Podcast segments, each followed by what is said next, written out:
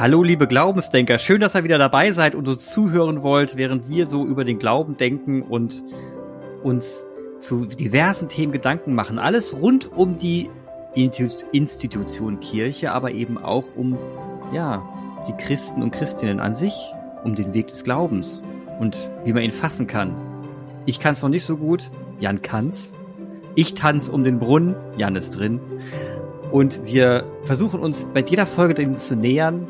Letzten Folgen war ganz, ganz interessant, weil wir da immer über, über ähm, die Kirche als Institution gesprochen haben und fest, mal heraus, versucht herauszufinden, warum gerade alles so ein bisschen krisig ist und bröckelt. Wir haben uns an die, an die Organisation herangewagt, an die Rahmenbedingungen und das war eigentlich ganz interessant. Und die heute, und heute sind wir, sitzen wir so zusammen und haben festgestellt, wir haben jetzt kein direktes Thema, aber mir zum Beispiel schwirren ganz viele Themen durch den Kopf und wenn ich sie alle ausspucken würde, boah, wir würden vom Stöckchen, Hölzchen und zum Wald und Himmel gleichzeitig kommen. hallo Jan, der Priester aus Hi, Geldern übrigens. Clemens. Hi, hallo Clemens. Ich, ähm, ich sehe mich schon im Wald mit dir heute. Mhm. Bin gespannt, was es wird. Was wird es für ein Wald? Wird es eher so ein dunkler, düsterer, so ein mhm. hohe Tannen, tiefe, tiefe Täler? Irgendwie oder schon. eher so was, so ein, so ein lichter, heller Buchenwald vielleicht? Kommt Mal auf schauen. den Betrachter an. Wenn, also okay. aus, aus, deiner Sicht wird's hell, aus meiner dunkel, wenn ich jetzt hm. was, ne? Ähm, verschiedene Sachen. Also ich habe einen Artikel aus der, also ich habe so eine Seite aus der Süddeutschen hier liegen. Das ist, mhm. das ist eine Thema, ne? Und ich habe gleichzeitig noch ein anderes Thema im Kopf. Jetzt könnten wir heute über Zahlen sprechen nochmal, so ein bisschen drauf eingehen, was bedeutet eigentlich, wenn wir der Kirche die Steuern wegbrechen für unser Land und unsere Gesellschaft. Ja? Mhm. Oder wir reden über ein anderes Thema. Ja gut, wir kamen ja von der, der letzten Folge von dem Thema, was kann Kirche von Amazon zum Beispiel lernen? Mhm. Und äh, vielleicht schließen sich Zahlen, das ist, klingt ja eher nach was Wirtschaftlichem und äh, Kapitalismus, vielleicht schließen sich Zahlen da ganz äh, sinnvoll an. Hä? Das stimmt. Da fangen wir doch erstmal mit den Zahlen an. Und dann kommen wir von, dem, von den Zahlen vielleicht doch in ein anderes Thema noch hinein. Schauen wir mal. Also, die Süddeutsche Zeitung, ich habe mir mal, ich habe die mal aufgeklappt. Ähm, ist gar nicht die Süddeutsche Zeitung, es tut mir schrecklich leid, es ist die Zeit.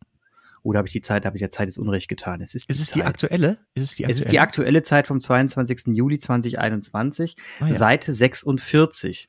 Und da ähm, gibt es einen Titel Nein und Amen. Und da steht als Teaser drauf, jahrhundertelang prägten die christlichen Kirchen dies das Leben in Deutschland, doch ihr Einfluss schwindet. Zahlen zur Entkirchlichung der Gesellschaft. Und die sind faszinierend. Ich habe es ähm, nicht vorliegen. Ich bin gespannt, was du am faszinierendsten findest. Also am faszinierendsten finde ich erst einmal die Zahlen des Arbeitgebers Kirche. Und deswegen, weil man ja mal sich klar machen muss, dass die Kirche ja nicht nur, ähm, die Institution Kirche, nicht nur ein Ort des, des Glaubens ist, in dem Leute zusammenkommen und, und zusammen Gottesdienst feiern, sondern letzten Endes ist es ein Arbeitgeber. Und wenn man sich das mal anschaut, in der evangelischen Kirche werden 241.000 Menschen beschäftigt, direkt. In der katholischen Institut 180.000 derzeit. Das ist erstmal, das ist die erste Hausnummer. Ne? Die zweite Hausnummer ist, das wusste ich auch nicht, die, Musik, die Kirche fördert ja Musiker und Musik. Und 100 811.000 Mitglieder in, der in, in, in den kirchlichen Ensembles sind ebenfalls damit drin, die gefördert werden. 811.000, das ist ein Viertel aller in Musikgruppen aktiven Menschen. Ein Viertel. Wir sprechen also von den Kirchenchören vornehmlich. Von den Kirchen, wahrscheinlich von den Kirchenchören, von, von, von Posaunenchören. Ich weiß ja nicht, was es sonst noch gibt in der Kirche, aber wahrscheinlich alles mögliche, was mit Musik ist, Orgel. Ähm, und das fand ich, 811.000 finde ich eine Hausnummer. Das hat mich schon, ähm, schon stark beeindruckt. Und, dann, und, und darüber hinaus ist es ja auch so, dass in Diakonie und Caritas insgesamt rund 1,5 Millionen hauptamtlich Beschäftigte arbeiten. Mhm. 1,5 Millionen hauptamtlich Beschäftigte. Und damit sind die, die, damit sind die Kirchen der größte Arbeitgeber nach dem öffentlichen Dienst. So. Also der größte Arbeitgeber nach dem öffentlichen Dienst bricht gerade zusammen. Ne? Die, die Leute treten aus und zahlen keine Steuern mehr, keine Kirchensteuern mehr aus diversen Gründen, guten Gründen. Ich will das ja gar nicht in Abrede stellen, ich will jetzt auch keinen kritisieren, der austritt, das ist eine persönliche Entscheidung. Und äh, die Hauptgründe sind eigentlich, dass die Menschen ihren Glauben auch ohne Kirche leben können. Das ist Grund Nummer eins. Grund Nummer zwei ist natürlich, dass sie dadurch Kirchensteuer sparen. Dann hat einen dritten Grund, dass sie die Kirche mittlerweile unglaubwürdig finden. Das ist ein Thema, das wir letztes Mal auch angesprochen haben. Stichwort Mitarbeiterbefragung und Mitarbeiterbewertung von Institution Kirche, die ja ungefähr auf Höhe von Amazon liegt. Mir die Kirche gleichgültig ist, ist dann äh, vierter Punkt. Und ich mit dem Glauben nichts mehr anfangen kann, ist dann so der letzte Punkt, der fünfte, Top 5.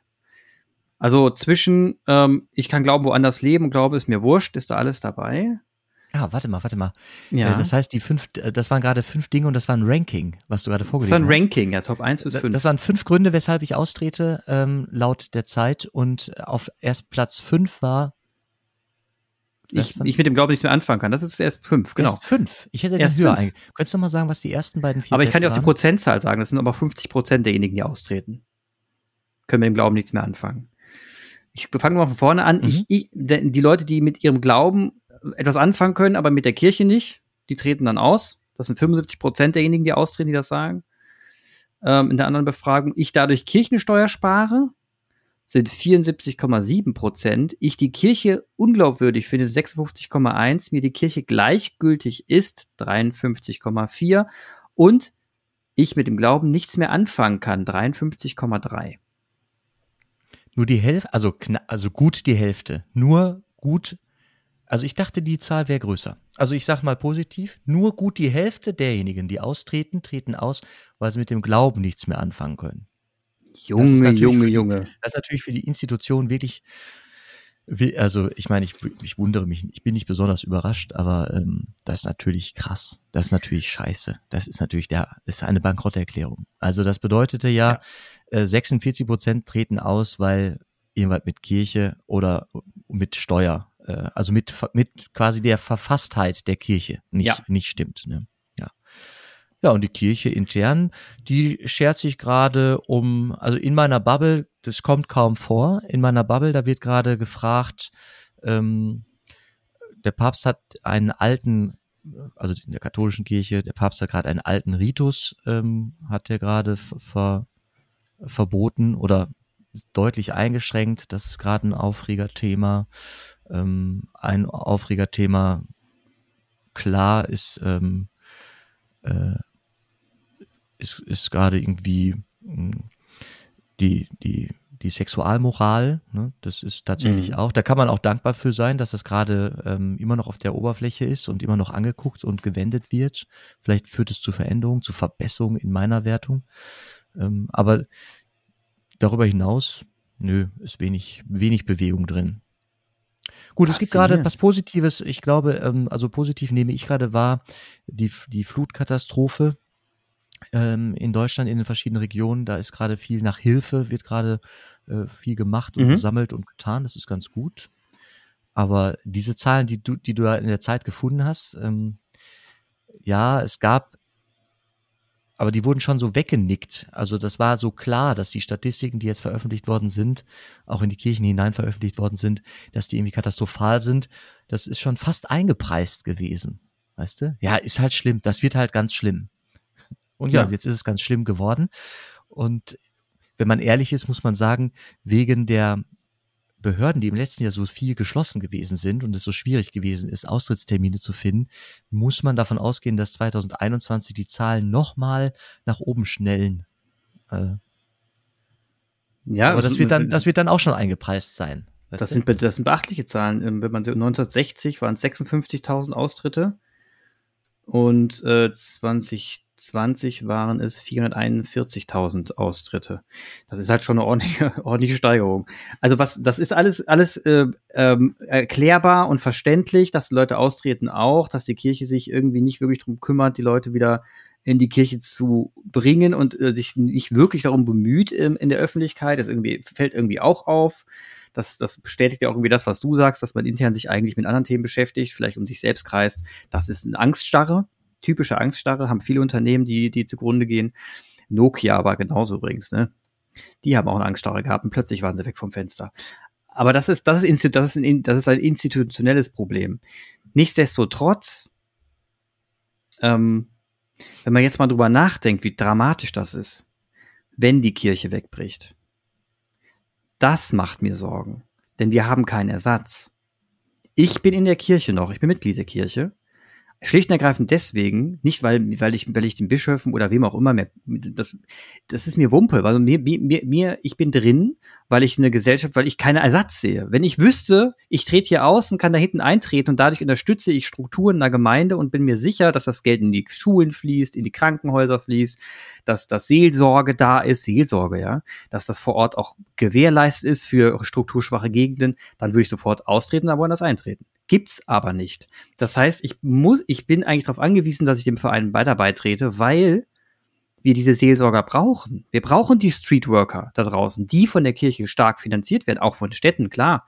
Aber es gibt viele, die von der Kirche auch finanziert werden. Wir brauchen die Pfarrer, die, die ihren Tag täglich damit aufwenden, zu überlegen, was man innerhalb der Gemeinde machen kann, wie man Jugendliche mit Jugendlichen ähm, Aktionen machen kann, Kanu fahren, was weiß ich, dass die werden dafür bezahlt, dass man, dass man soziale Strukturen aufbaut, mit Menschen redet, dass man, dass man gemeinsam Feste feiert, dass man sich kennenlernt, Toleranzgrenzen nach oben zieht und nicht nach unten. Das ist, dafür sind die Pfarrer da und die Priester. Und die werden irgendwann nicht mehr da sein.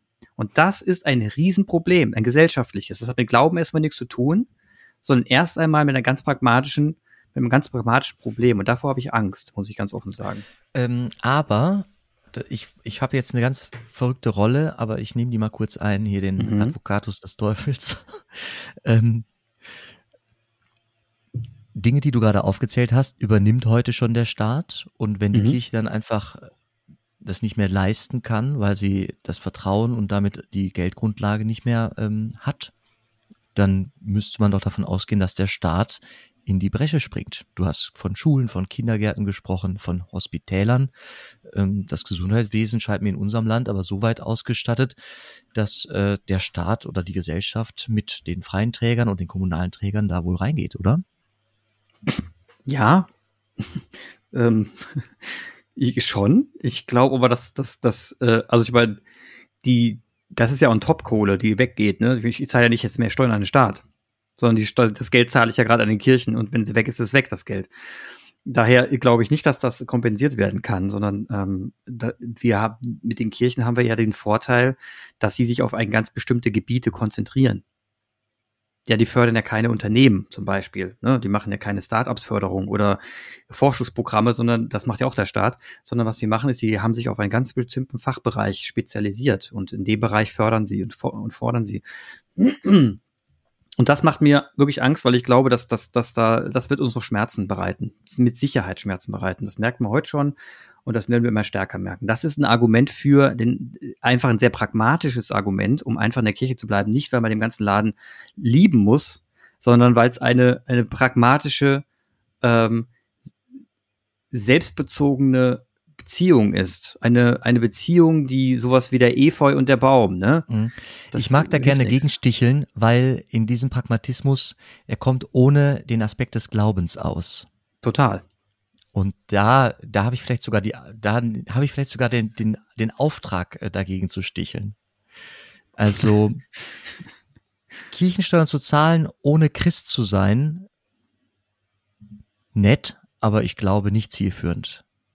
Für dich nicht, nein. Nee. Für die Gesellschaft schon, derzeit, weil wir keinen Ersatz haben.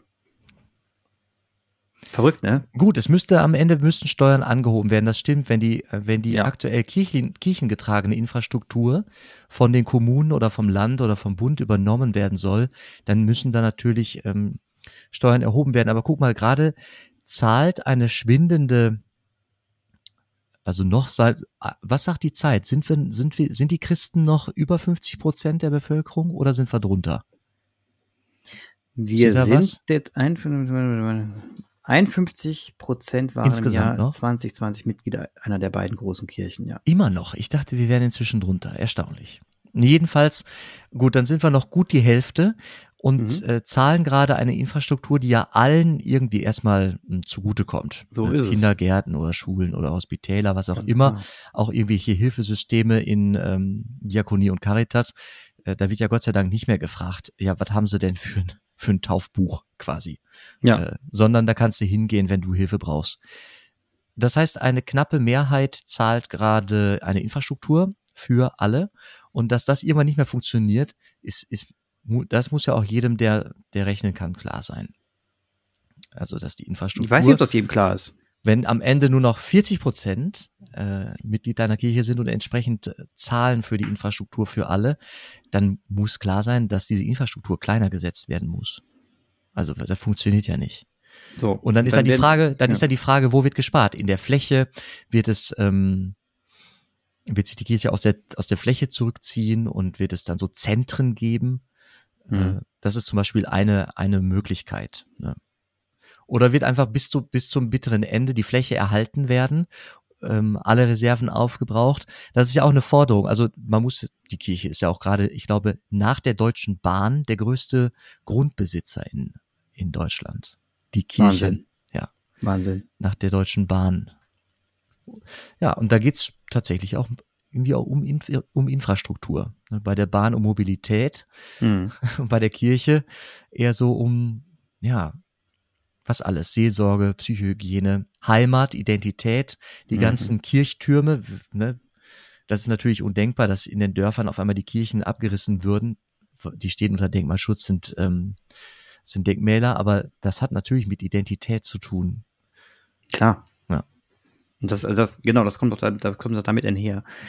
Also, ja, es ist, es ist leider etwas verzwickt und verkrustet, die Situation. Und ich bin mir auch ziemlich, also, wenn man jetzt mal, ja, ich bin mir ziemlich sicher, dass das jetzt in die Richtung geht, dass die Kirchen ähm, schrumpfen werden, ähm, von anderen Strömungen disruptiert werden, also zerstört werden in mhm. ihrer, in ihrer Art und Weise der institutionellen Daseinsberechtigung. Und dann danach wird es auch wieder Strukturen geben und aufbauen, weil die Sehnsucht, und jetzt kommen wir nämlich endlich zu dem Thema, wo wir noch mal ein bisschen mehr hin wollen auch, denn die Sehnsucht nach Glaube ist ja da. Die Sehnsucht danach, die Sehnsucht danach, nach, nach Spiritualität, nach dem, dem Fragen hinter der Rationalität, äh, ja, aber du könntest mir mal das Wort sagen, das Tröstende, das ich mir selber nicht geben kann.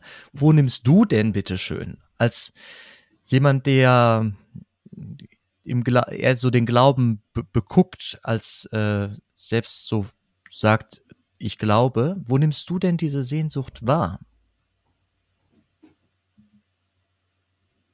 In der Gesellschaft oder in deinen Freundeskreisen oder in der Family, du beziehst dich ja auf, auf irgendetwas, wo du das spürst, dass da eine Sehnsucht ist. Ich glaube, ähm, die Sehnsucht, ich glaube, so ein bisschen der Punkt, der mittlerweile so langsam auf, auch ich persönlich wahrnehme. Also wenn, wenn wir jetzt über Klimakrise sprechen und den weiteren Fortgang der Menschheit auf diesem Planeten und man eigentlich wie Strömung gerade beobachtet, was sich da gerade so zusammenbraut am Horizont, wie, wie die Weltmacht China sich immer weiter nach oben äh, hieft, die aber auch den, den Anspruch auf Weltherrschaft hat, wie Russland sich versucht wieder zurückzukämpfen, wie wie Brasilien ähm, äh, wieder zum Gold und zum, zum äh, zu, zu Bodenschätzen und Holz will und, und viel zerstört. Einfach nur deswegen, weil man das Gefühl hat, ähm, wir müssen noch mal wer sein, wir müssen jetzt das Letzte noch mal aus diesem Planeten rausholen. Wenn man das sieht, was sich zusammenbraut und dann hat man manchmal schon so, wenn man düstere Gedanken hat, den Eindruck, naja, es kann jetzt auch sein, dass in 20 Jahren einfach hier alles platt gemacht wird, ne? dass der große Krieg ausbricht, Leute total hysterisch werden und dann sind wir alle weg. Und das, und witzigerweise war das immer für mich so eine Terminator-Fiktion. Mittlerweile ist das eine Fiktion, die, die in die meine reale Welt kommt und mir, mich in den Träumen begegnet. Und ich halt denke, okay, das kann wirklich kommen. Wenn das wirklich kommt, dann, ähm, dann, dann muss man sich schon die Frage stellen, ja, was, was soll denn der ganze Quatsch? Also warum? Warum das Ganze? Warum sitzen wir hier auf dieser Erde und, und, und machen uns dermaßen die, das Leben zur Hölle? Warum gibt es Menschen, die, die aus Teufel komm raus zerstören müssen, bis sie dann selber irgendwann mal so alt sind, dass sie sterben und dann sich feiern können, dass was zerstört haben. Was ist das? Ne? Und dann, und dann wird man schnell, dann kommt man schnell an seine persönlichen Grenzen der Erklärbarkeit. Und dann ähm, muss man sich Gedanken machen, ja, wo, wo, was ist denn dahinter? Wo, wo, wo, wo geht's denn da weiter hin? Und das, das sind so Gedanken, die ich dann schon habe. Und dann geht's weiter bis zu den Gedanken, wenn wir jetzt ganz tief reingehen, dieses Gefühl von, wenn ich dann mal sterbe, ne, was ist denn dann? Also, was passiert dann mit mir, mit allem drumherum? Und da bin ich, da bin ich, wie du schon gesagt hast, im düsteren Wald. Du wirst ja dann wahrscheinlich erstmal, du wirst dann quick erfreut sein, sagen, naja, ganz einfach, danach stehe ich wieder auf. Und ich sage dann einfach, naja, ist, äh, ich bin dann irgendwie weg. das ist die düstere Prognose. Und wenn man sich diese düsteren Gedanken macht, in einer, obwohl ich ein hoffnungsfroher Mensch bin, dann, ähm, ja, dann kommt man schnell zu der Grenze und denkt sich, naja, das kann ich mit meinem Verstand gerade nicht mehr greifen. Mhm. Ich erzähle ein bisschen was mich, ich erzähle, ich erzähle ein bisschen was. Ja, mach ich mal. habe zwei, zwei, mh, hm, zwei, zwei Gedanken in meinem Kopf. Also erstmal die Frage, wer bin ich? Und dann die Frage, wer ist der Mensch? Also was ist die Menschheit? Ne, die Menschheit, die Menschheit, die, die, die Erde hat nicht die Grippe, die Erde hat Mensch. Oh Scheiße, sie wird sterben. Das ist unheilbar. Mhm. Wenn, wenn so ein Planet erstmal Mensch hat, dann ist er zum, zum Untergang verdammt. Hm, ich bin da, ich glaube, dass es, dass es einen, einen Schöpfer gibt, der irgendwann gesagt hat, Evolution beginne. Es soll sein, ich entlasse die Welt in die, in die Freiheit ähm, und äh, halte schützend meine Hand darauf, dass der Mensch lebt. Und zwar erstmal die Menschheit. Und jetzt gucke ich aber in die Geschichte der, der Evolution und in die Menschheitsgeschichte und äh, lese, ich war immer so einer von Was ist was Büchern. Kennst du Was ist was? Ja, klar. Ja. Äh, da gibt's ja die Entdecker und die Maya und weiß ich nicht mhm. alles. So untergegangene, ich glaube, es gibt ein Buch Untergegangene Zivilisation. Es, es gibt von wirklich aus dem asiatischen Bereich, aus, ähm, aus dem kleinasiatischen Bereich, äh, aus der ähm,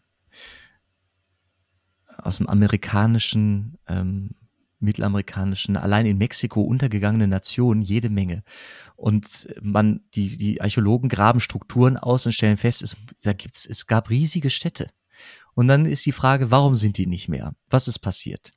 Und jetzt haben wir irgendwie das Problem, der Mensch ist global, wir sind in einem globalen Dorf und wir kommen mit unseren Ressourcen an ein Ende.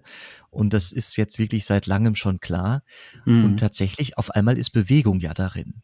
Ja, ja, das schon. Also wir haben einen, einen Geist, eine Intelligenz, einen Geist, der es ermöglicht, äh, zum Beispiel in wenigen Monaten einen Impfstoff gegen einen, einen globalen Erreger zu entwickeln. Hammer. Sogar mhm. mehrere im letzten sind es ja sogar mehrere Technologien.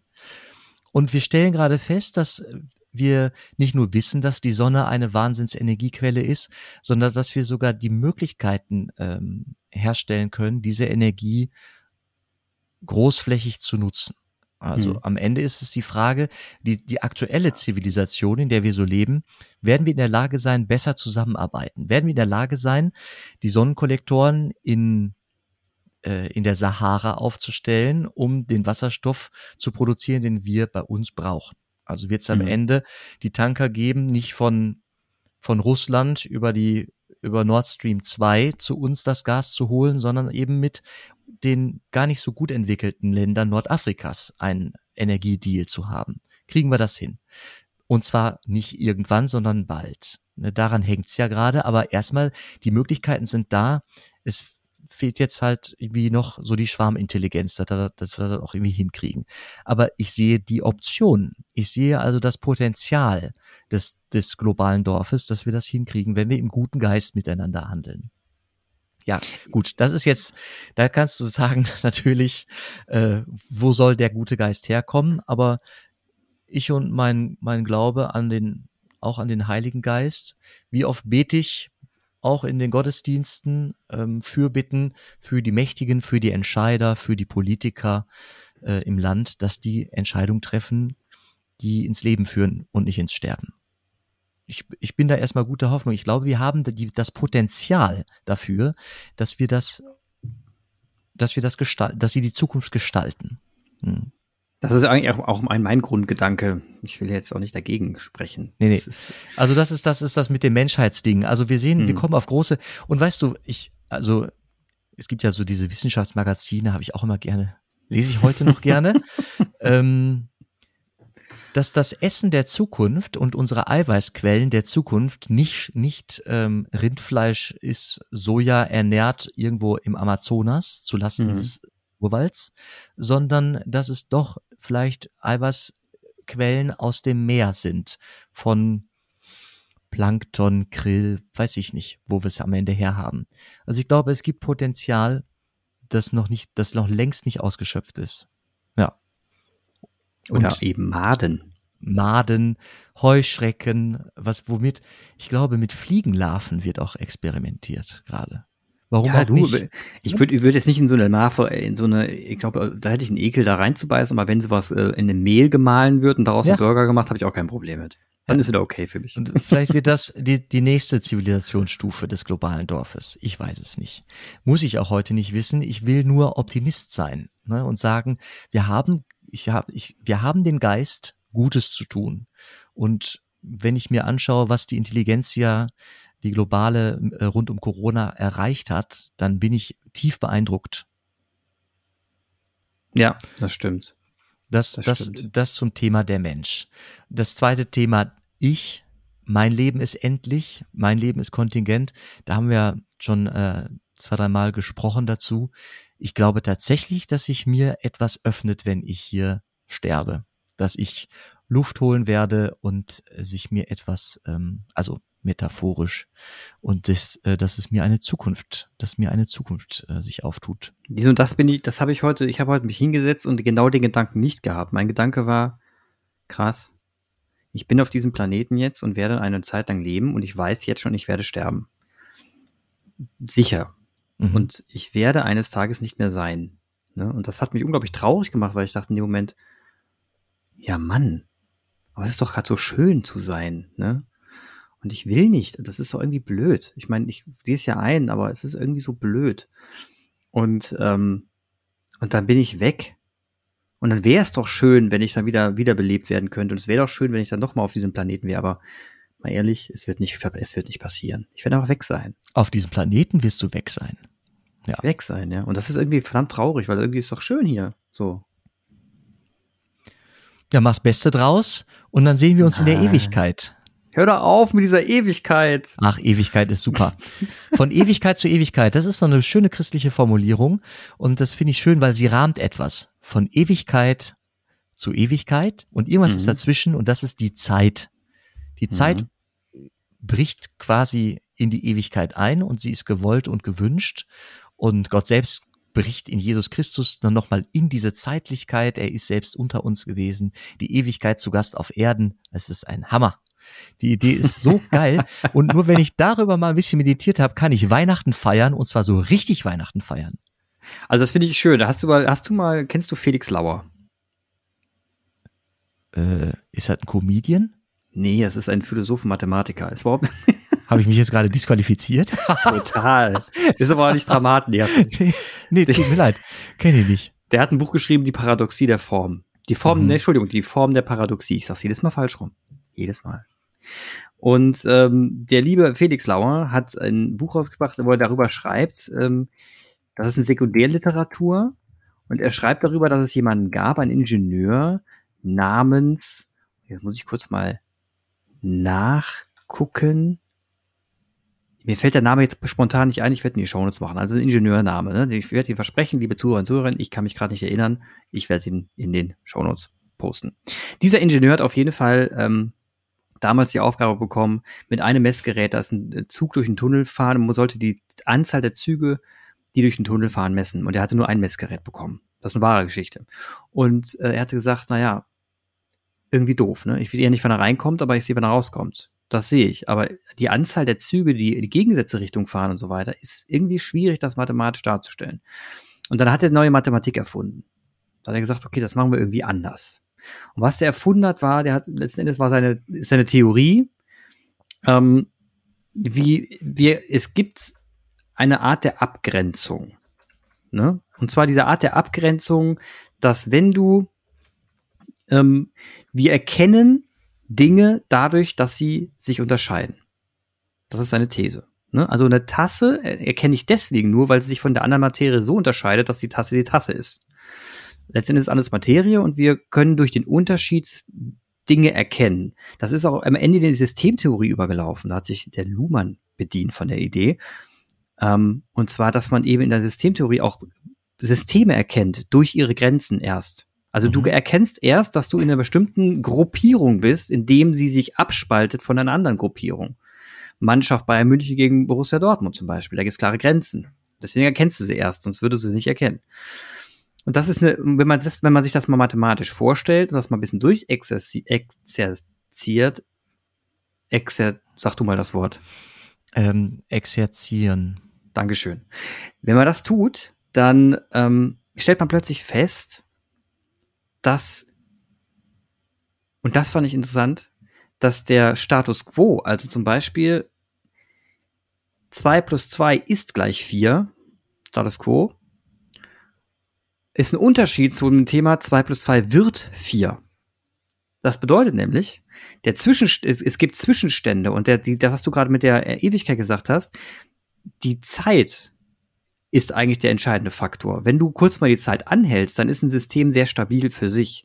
Aber eigentlich wird ein System erst dadurch erkennbar, indem du auch die Zeit damit beobachtest. Also wir hatten zum Beispiel eine ganze Zeit lang in Deutschland eine gewisse Art der Demokratie und die verändert sich gerade mit der Zeit. Das System verändert sich. Und wenn du mit dem Zeitraffer rauszoomen würdest und Deutschland betrachten würdest von 1960 bis heute innerhalb von fünf Minuten, würdest du krass erkennen, wie sich unser demokratisches System schon verändert.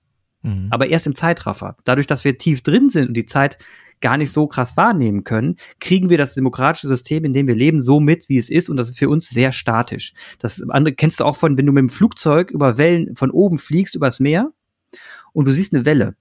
Die sieht unglaublich langsam aus, diese Welle, ne? Äh, wenn du aber im Meer stehst und die Welle kommt gerade auf dich zu, ist sie ziemlich schnell und du bist schnell, ziemlich schnell in der Welle. Aber es ist zwei, beides mal die gleiche Welle.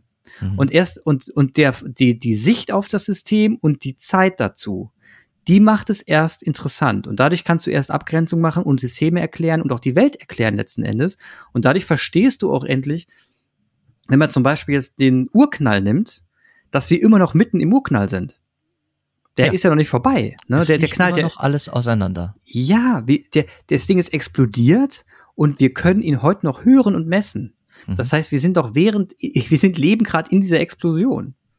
Also eigentlich verrückt, ja, aber für uns total statisch und äh, Explosion, wir sind doch alles ganz ruhig hier. Ich merke ja nur Luftstoß gerade. Und das finde ich so faszinierend an der Theorie und der hat das halt in Mathematik gegossen. Das finde ich total faszinierend. Und jetzt kommt der Punkt, den du gerade angesprochen hast. Ewig, von Ewigkeit zu Ewigkeit. Und diese Abgrenzung, das ist genau das. Ne? Es wird durch die Zeit abgegrenzt. Und ich bewege mich in der Ewigkeit, aber die Zeit grenzt mich ab. Vom Startpunkt in die Ewigkeit rein und im Austritt in die Ewigkeit raus. Das ist ja, was du sagst. Mhm. Ich komme von der Ewigkeit und gehe in die Ewigkeit. Und das würde seine Mathematik witzigerweise bestätigen. Ja, und zwar nicht nur ich, sondern auch der Mensch selbst. Oder äh, groß gefasst, die, das Universum, die Schöpfung, das Seiende. Das, das Seiende, genau. das, was ist, ist ja schon was Zeitliches. Es ist. Mhm. Ich bin in der Gegenwart. Ich, äh, ich bewege mich auf, dem, auf einem Zeitstrahl. Äh, das Seiende. Und übrigens diese Formulierung von Ewigkeit zu Ewigkeit, das ist in der Regel am, am Ende eines Gebetes in einem Dank. Wir loben dich, wir preisen dich heute und von Ewigkeit zu Ewigkeit oder bis in alle Ewigkeit. Und haben sie schon damals, damals schon, waren schon richtige Mathematiker am Werk hier, ist ja unfassbar. Sehr stark. Hm. Ja gut, und ich meine, was die, was die Ägypter so hinge, was die so hingebaut haben schon, sehr frühe antike mhm. äh, Kulturen. Es ist ja sogar, also die haben ja sogar eine, äh, eine, eine Wissenschaft der Sterne betrieben, ne? Stimmt. Die alten Ägypter. Und was mich halt immer was fasziniert ist, wer hat denn jetzt die Bombe gezündet? Also wer hat den Urknall denn initiiert eigentlich? Ja, ist für mich ja relativ klar. Ja, stimmt, für dich ist Irgendwer klar. hat gesagt, es sei, es werde Licht, Kapauz. Kapauz, zieh an der Handgranate. Pum. Mhm. Ja, aber das ist wirklich, das ist, und das sind die Momente, das, das äh, stelle ich auch mit Gesprächen mit anderen Leuten fest, das sind die Momente, wo alle haken, ne? Also alles schön und gut, aber wer hat denn jetzt den Urknall gezündet? Was ist, wie ist das passiert? Was war davor? Und die, ab, spätestens dann, an, ab diesem Moment und spätestens dann, wenn du feststellst, dass zwischen einem Atomkern und seiner Hülle Vakuum herrscht, also kleiner Weltraum ist, spätestens dann kommst du an deine rationalen Grenzen und sagst dir, Moment mal. Das heißt, der Weltraum steckt in meinem Tisch mit den ganzen Atomen. Gleichzeitig bin ich verrückt. Und dann stellst du fest, ja, also wenn ich jetzt nicht irgendwie anfange, mal an irgendwas zu glauben, dann weiß ich auch nicht. Ne? Also spätestens hier muss man dir irgendwas, weil du hast ja keine Ahnung mehr. Ne? Dein ja, Gehirn sprengt auch das Gehirn, es sprengt Total. das Gehirn, weil unsere ganze Welterfahrung ja so eine Kontingenzerfahrung äh, ist. Alles hat ja. ein Ende, nur die Wurst hat zwei. Alles ja. hat ein, also wir sind von Kontingenz umgeben. Alles ist irgendwie endlich. Und verrückterweise ist ja gar nicht endlich, weil ich meine, ich komme ja von Ewigkeit zu Ewigkeit und bin ja nur ein bin ja nur abgegrenzte, ich bin ja nur eine abgegrenzte Zeit in dieser Ewigkeit kurz gefangen, mach da irgendwas, bin wieder weg. Aber es sagt ja, es, es gibt ja, also es ist verrückt, es gibt ja kein Anfang und kein Ende. Wir, wir definieren es, weil wir es sonst nicht geschissen kriegen, aber es gibt ja kein Anfang und kein Ende. Für Christen, ähm, weißt du, auf jeder Osterkerze, da gibt es äh, so ein paar ähm, Buchstaben. Mhm aus dem Aleph äh, Bet. Und zwar Alpha und Omega. Mhm. Alpha und Omega auf der Osterkerze symbolisieren Christus. Der ist das Anfang und das Ende. Der, das habe ich gesagt, das Anfang. Er ist das Anfang, Alter. Das ist er das Anfang und der Ende. Er ist das Anfang und das Ende. Er ist Anfang und Ende. Alpha und Omega. wir wollten ja keinen, wir wollten jetzt ja keinen veräppeln übrigens. Nein. Was kam jetzt so raus? Ach so, Entschuldigung. Ja, hör mal, wir müssen politisch schon korrekt bleiben hier. Ich kann es ja rausschneiden. Also, ja, das wäre das erste Mal. Lass das bloß, lass das bloß sein. Hier wird nichts geschnitten. Nee, hier wird nichts geschnitten. Aber wir haben jetzt Deutsch, ich bin Deutschlehrer. Ich finde, ich darf ein bisschen, darf ich auch äh, die Menschen, ja, die da. Und wir haben jetzt bereits bewiesen, dass wir auch, nehmen. genau, wir sind auch so tolerant. Wir haben ja auch bewiesen, dass wir es sind. Insofern können wir auch mal solche Scherzchen machen. Ja, Scherzchen. Ne? Wir wollen hier keinen veräppeln. Ja, Keine Alpha und Omega. Ähm, was, was fällt mir gerade noch zu den, zu den ähm, Ägyptern ein? Also ich bin gerade noch bei der Trägheit der Masse weil du gerade, ich weiß nicht, wir waren gerade so ein bisschen im physikalischen Trägheit mhm. der Masse und ähm, der Einzelne, der kann, ich meine, ich bin auch schon ein Gewohnheitstier und wenn ich mich auf was eingeschossen habe, kann ich auch sehr träge sein, aber noch träger ist wohl die Masse, ne? auch eine gesellschaftliche Masse. Und die alten Ägypter, wo wir gerade bei den Mathematikern waren da, äh, der Pharao.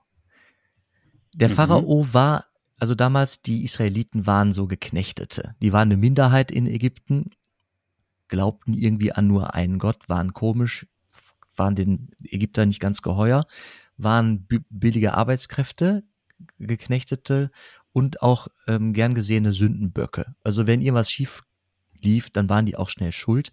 Und mhm. dann haben die irgendwann gesagt, wir gehen jetzt, Pharao, lass uns ziehen, lass uns in die Freiheit, wir wollen nicht mehr deine Sklaven sein. Und dann hat er gesagt, nö, und dann kamen die biblischen Plagen.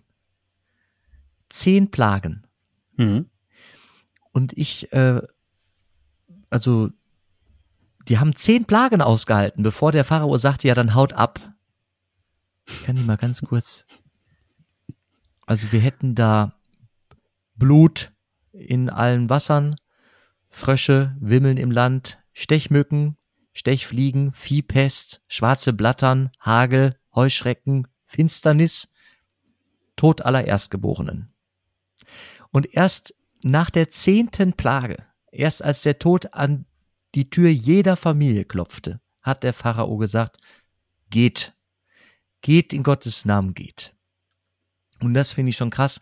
Äh, da war erst Veränderung möglich. Das war halt dann unbequem für die Ägypter, weil, ja, keine Ahnung, auf uns übertragen, die mussten dann ihren Spargel selber ernten. Ne? Äh, es gab einfach einmal, es gab dann Sündenböcke weniger, äh, die zur Verfügung waren. Es war unbequem. Wir haben jetzt gerade in Deutschland eine Katastrophe erlebt. Ich frage mich, wie viele Katastrophen müssen wir erleben, bis wir wirklich verstehen, wir sollten weniger Fleisch essen, wir sollten mehr investieren in Klimaschutz, wir sollten hm, wen weniger Fläche versiegeln etc. Mhm. Ja, also wie nah muss uns ja. die Kontingenzerfahrung kommen, dass ja. wir merken, jetzt gilt es unumkehrbar. Jetzt. Ich sage, ich sage voraus, dass es noch drei, vier solche Dinger geben muss, mindestens. Und zwar in den sehr kurzen Abständen. Bis es wirklich, bis wirklich ernsthaft was passiert. Weil die dann irgendwann feststellen, auch, auch wegen dem Geldbeutel, irgendwann sagen sie, ey, boah, wir haben jetzt echt keine Kohle mehr, die ganzen Milliarden auszugeben für die Infrastruktur, die wieder aufgebaut werden muss. Jetzt reicht's aber langsam mal. Irgendwie habe ich das Gefühl, es wird der, das wird der Trigger sein, ganz, ganz profaner. Geld. Ja, total. Wird die Kohle sein am Ende. Meinst du nicht die, also ich glaube, die nächste Bundesregierung, die wird schon irgendwie was, also. Die wird was machen. Ich will jetzt nicht sagen, die machen nichts. Ne? Meinst du, wird nur aber ich glaube, gekratzt. so richtig Bums macht's erst, wenn sie wirklich merken, wow, nee, das wird echt richtig teuer, du. Wir haben ja keine Kohle mehr hier. Das ist ja Wahnsinn. Ist schon wieder was kaputt. Oder wenn es eben jetzt irgendwie mal Köln wegspült oder so, ich glaube, dann würden sie auch irgendwann sagen, ach du Scheiße. Also es muss halt schon, ähm, jetzt wird, jetzt passiert ja der Standard, ne? Ja, okay, wir müssen Katastrophenschutz verbessern, hier mal Spenden, Geld darüber und so weiter. Das ist so der Standardkram, aber so richtig, und dann gibt's halt jetzt ein paar Kampagnen, hilf mit beim Klimaschutz wie auf spiegel.de sowas, da kannst du halt so ein bisschen deine Meinung geben, dich irgendwo anmelden und dann ein paar Texte lesen. Aber so richtig, so richtig flächendeckend knallen tut's noch nicht. Also das ist, ist beschleunigt langsam, aber es knallt noch nicht. Und knallen tut's erst, wenn sie es mal richtig ein um die Ohren gepfeffert bekommen haben. Es kann auch Hamburg sein am Ende. Es kann aber auch im Süden irgendwo sein. Ähm, und das ist halt schade. Es ist unglaublich traurig, aber es, ich glaube, es wird nicht anders laufen. Es muss eine Pressekonferenz gegeben haben mit einer internationalen äh, Beteiligung. Unter anderem eine Journalistin eines spanischen Blattes muss da gewesen sein, die offensichtlich betroffen war über das, was mhm. sie aus der Mitte Deutschlands für Bilder nach Hause sandte. Mhm. Und äh, da dachte ich, wenn das innerhalb Europas geht, wenn Europa sich schon mal einiger wäre, dass mhm. Klimaschutz wirklich jetzt oben liegt auf der Agenda, hm. wäre schon was gewonnen. Auf jeden Fall. Also, und ich glaube, wir gehen auch langsam in die richtige Richtung, aber ähm, mir ist es persönlich auch ein Tickchen zu langsam. Ich bin da sehr auch sehr mittlerweile extrem ungeduldig. Leider. Aber es geht, es geht voran, aber es ist auf jeden Fall. Das freut mich auch. Und äh, nur, dass, es freut mich nicht, dass da so viele Katastrophen vorher passieren müssen, damit das losgeht. Mhm. Nee, nee, Mann, das Mann, ist natürlich kein Grund der Freude, natürlich nicht. Ich will dir übrigens noch mal kurz nach, ich will kurz nachliefern, die Form der Paradoxie, eine Einführung in die Mathematik und Philosophie. Und ähm, das ist von Felix Lau, nicht Lauer, geschrieben. Und er ist in Sekundärliteratur und er schreibt über die Entdeckung von George Spencer Brown. Der war derjenige, der das eigentlich erfunden hat. Nur, dass es nochmal der korrekterweise eingeführt wird, nicht, dass ich das vergesse. Ja, das war jetzt heute ein bisschen, sind wir ein bisschen äh, Kraut- und Rübenmäßig unterwegs gewesen, aber auch nicht schlecht. Nein, ich muss sagen, ich, wir haben auch von, jetzt die, die, der, um den roten Faden noch mehr herzustellen, ne? Wir haben von der, wir haben, wir sind von der, wir sind von der letzten Folge aus, haben wir die Organisation beobachtet. Wir sind jetzt diese Folge einfach, haben wir den flüssigen Übergang geschaffen von der Institution Kirche wieder zurück zu uns und zurück zu den Themen, die uns auch beschäftigen, und zwar den Glauben selbst, das Denken über den Glauben und haben ein bisschen versucht, nochmal darüber zu philosophieren, ja, warum, wo stoßen wir denn überall an die Grenzen von, von sich selbst? Wo stoßen wir denn an den Punkt, wo wir sagen, irgendwie hier muss, hier ist eine Lehre und irgendwie muss ich die mir erklärbar auffüllen. Und der Glaube ist halt eine erklärbare Auffüllung davon mhm. und für dich auch eine Erfüllung. Ähm, und der, der, der, diese Grenze, auf die ich gestoßen bin, ähm, ist diese Abgrenzung von, von mir zum Glauben, die spüre ich immer mehr. Ne? Also diese Wand wird immer dicker oder immer deutlicher. Und das, das, und das mache ich fest an, an solchen Dingen, die eben, wenn man nochmal über den Klimawandel in sich nachdenkt, über die, die, das Endliche, auch von einem selbst, über, über die, die, den Kontext, in, in dem wir leben, wie wichtig sind wir als Mensch, als einzelner Mensch eigentlich und vielleicht zu anderen. Und das finde ich faszinierend. Übrigens hätte ich hier noch eine Geschichte von einem Ameisenhaufen, aber den muss ich jetzt auch nicht erzählen. Das ist auf jeden Fall, das ist der rote Faden. Also von, der, von, dem, von dem System jetzt mal wieder zurück zu uns Menschen. Und das, darüber haben wir, das haben wir heute versucht, in das glaube ich, schon intuitiv versucht in dieser Folge mhm. zu machen. Du sagtest, äh, die Wand wird dicker. Gefühlt so ein bisschen fester, fester. Mhm. Deutlicher. Spürbarer. Mhm. Mhm. Ja, mhm. schade. Das ist natürlich äh, bedauerlich. äh, nee, ist nicht bedauerlich. Doch für mich schon. Nein, jetzt erkenne ich sie ja erst einmal. Jetzt kann man sie ja einreißen. oder, auch, oder auch nicht. Ne? Ich kann es auch dicker ja. machen. Hm. Ja, ich finde nochmal, also der, der Gedanke, den hatte ich schon, äh, den hatte ich schon lange nicht mehr bedacht, dass dieses Einbrechen in die Zeit Gottes, dass es eigentlich eine sehr schöne, sehr schönes Bild ist. Ich finde das sehr griffig. Finde ich auch. Also Religion als Unterbrechung auch. Auch, auch nicht, nicht nur der, der Mensch, des Menschen, der Menschheit, sondern auch meiner Biografie der Glaube als Unterbrechung, als ein Einbrechen des Ewigen in meinen Zeitstrahl. Und der, der, der Ur, ähm, Nukleus dieses Einbruchs ist im christlichen Glauben Christus selbst. Mhm. Also der Grund, weshalb wir Weihnachten feiern. Also der Urgrund, Weihnachten zu feiern. So ein Fest zu feiern. Faszinierend. Das ist auch nochmal, das ist auch eine interessante Herangehensweise jetzt. Gut, dann erzähl ich doch zum Schluss die Geschichte vom Ameisenhaufen. Ne? Bevor, ja, wir dann uns hier, ja, bevor uns dann hier Ich hatte gerade nicht reagiert, ne? Du warst ein bisschen enttäuscht. Erzähl noch mal. Ja, ich will die erzählen jetzt. Das ist das. Oder ich kann. Nein, nein jetzt, nein, jetzt kein Cliffhanger. Jetzt erzähl, hau raus.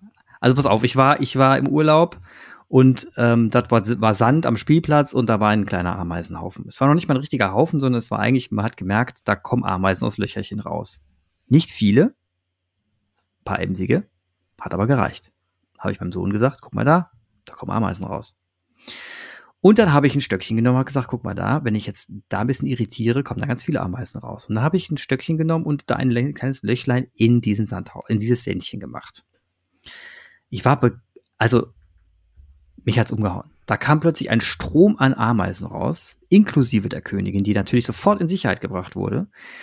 Der eine Ameisenhaufen kümmerte sich um die Königin, die eine Ameisen-Crew kümmert sich um die Königin und zwar richtig krass und stopften sie dann oben nochmal unten irgendwo ins Loch rein.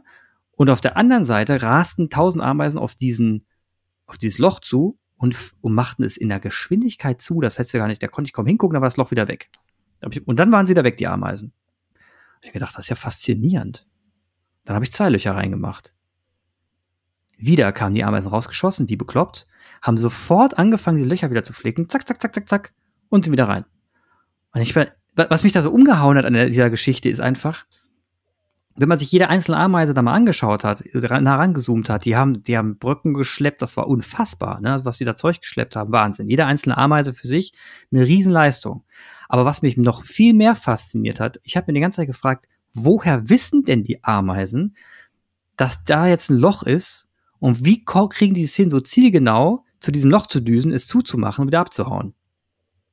Woher kommt dieses, woher kommt dieser krasse Reflex? Und dann ist mir aufgefallen, also meine Erklärung ist, es geht nicht um die Ameise und es geht auch nicht um die Ameisen, sondern dieser ganze Ameisenhaufen inklusive seiner, seiner ganzen Verirrung und Verirrung und seiner Schach Verschachtelung und seiner Wege, das ganze Ding ist ein Organismus.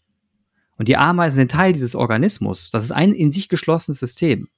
Und letzten Endes lässt sich das vergleichen zu Menschen, weil wenn, wenn mir, wenn mir irgendwie jemand hier reinritzt, dann düst auch jedes, was ich was für Zellen, düsen dann los und machen dieses Ding so schnell es geht wieder zu, ne? Und, oder wenn, wenn Virus in meinen Körper kommt, dann kommen die ganzen anderen Zellen, machen tschu, tschu, tschu, tschu und hauen das Ding wieder um die Ohren und zack und zack und dann wieder weg. Und letzten Endes bin ich auch nur ein Ameisenhaufen, ne?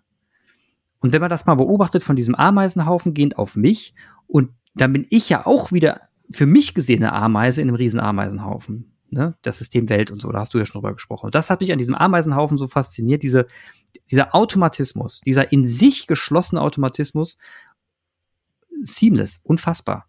Also ich muss doch einen, einen kurzen Stopp, Stopp einlegen. Mhm. Ich verkünde einen, einen Schöpfer, der dich nicht als ein eine willenlose oder eine ferngesteuerte Ameise in einem Ameisenhaufen betrachtet, sondern der dich Clemens persönlich meint und anspricht und eine Idee von dir hat und vielleicht auch eine Idee für dich hat in dieser Welt. Das kann ja auch gut sein. Du stehst in einer Freiheit, die so mhm. eine Ameise in einem solchen Haufen vermutlich nicht äh, haben wird, weil sie nicht den Willen hat. Und das, das ist jetzt eine philosophische Frage, ob wir wirklich diesen Freiheit haben oder nicht, inwiefern ich das habe oder nicht. Und dann kollidiert so ein bisschen Systemtheorie mit eigener Freiheit. Aber darüber können wir das nächste Mal sprechen, wenn du willst. Hm. Der Glaube befreit zur Freiheit. Da können wir gerne beim nächsten Mal drüber sprechen. Da müssen wir, oh, stark. Da müssen wir allerdings drüber sprechen. Jetzt habe ich schon einen Einfall dazu. Mensch, Jan, wir haben heute unser Thema gefunden. Ja, und die Zeit gecrashed. Ich muss die Zeit zum gecrashed. Zahnarzt, Clemens. Ja, dann geh zum Zahnarzt, lass dich bohren und wein nicht zu viel. Nee, nur kleben. Er muss mir mein Inlay, es ist ein Drama. Ich denke an dich. Dir, ab einem gewissen Alter. da wird nur noch geflickschustert. ja, furchtbar. Und das ist auch nicht dein freier Wille, dahin zu gehen. Da musst du mhm. hin. ich könnte auch mit Rudi, ich könnte auch mit Ruinen einfach weiterleben, aber da, da sagt mein Nerv nein. Da wärst du so ein Gesichtsalef, ne? Du machst den Mund auf, schwarze Zähne. mhm. Ja. Bist du der Priester mit diesem Radiogesicht? Mhm. Sehr gut. Wir naja, dann viel uns. Spaß. Das wird albern. Jetzt wird's albern, Clemens. Jetzt wird's aber albern. Also viel Spaß beim Zahnarzt. Hm, Dankeschön. Frohes Schaffen. Dir auch. Mach's gut. Ciao. Tschüss.